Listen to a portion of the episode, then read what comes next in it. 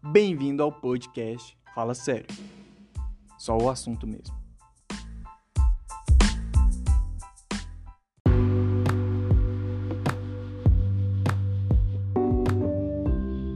Olá, meu nome é Blaine, tô aqui para compartilhar uma mensagem bem breve com você sobre a Páscoa. A Páscoa, ela é o evento mais importante para nós cristãos, muito mais até do que o próprio Natal, que simboliza a vinda de Cristo. Mas o sacrifício ele é muito mais importante para nós.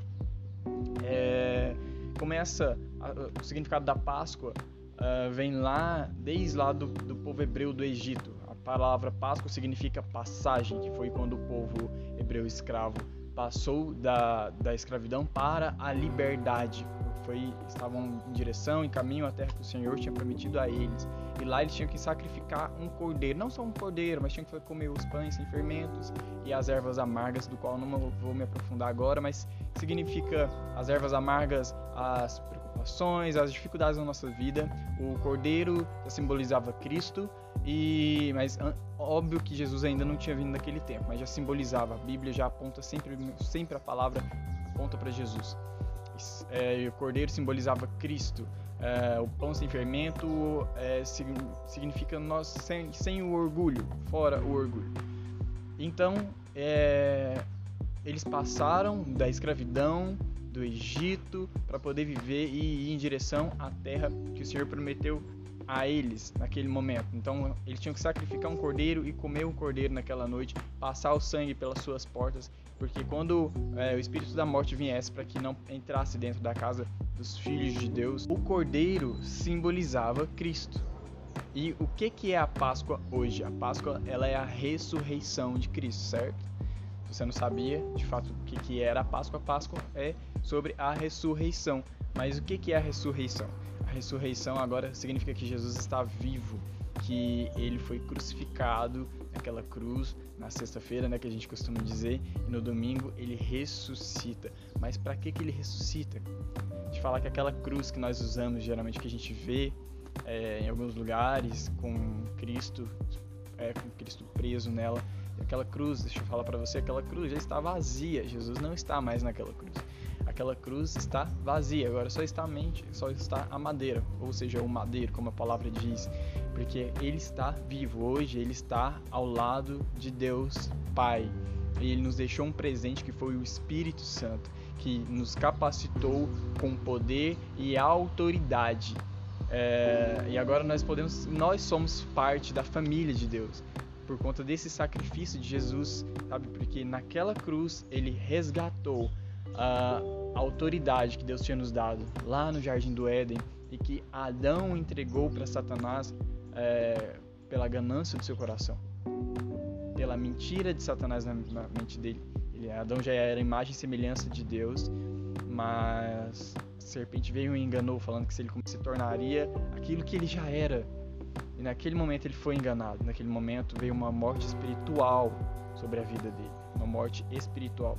E é por isso que hoje todo aquele que crê e confessar Jesus Cristo como Filho de Deus, como seu Senhor e Salvador, ele renasce como Filho de Deus, não na carne, mas no Espírito. Entenda, a gente tem o costume de dizer que todo, ah, eu também sou filho de Deus. Filho de Deus é todo aquele que reconhece o Senhor Jesus como seu Senhor e Salvador e seu sacrifício naquela cruz mas porque é um, é um nascimento no espírito e não na carne. Por isso nós dizemos: você aceita o Senhor Jesus como seu Senhor e Salvador, porque é no espírito.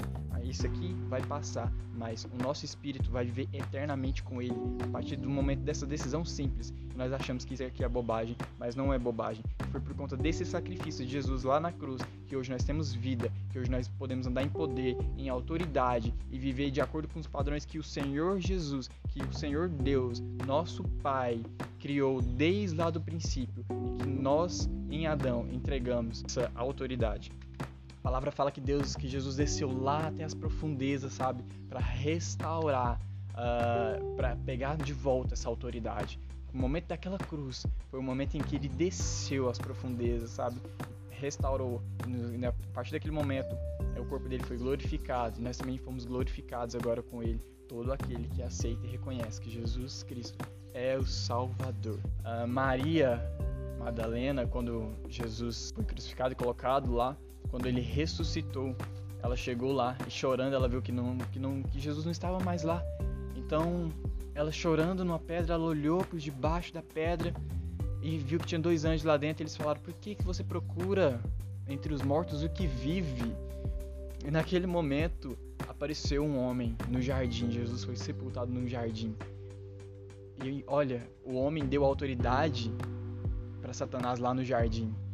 E no jardim, o novo jardineiro, lá no início o jardineiro, Deus deixou Adão para cuidar do jardim. E agora o novo jardineiro é Cristo. E ele, rest, ele restaurou o padrão original. E agora ela fala, ela olha para Jesus, ela não o reconhece porque o corpo dele agora está glorificado. E ela não o reconhece, porque ele veio em nova forma. Então ela olha para ele e fala: Onde, se você o tirou ele daqui, onde você o colocou?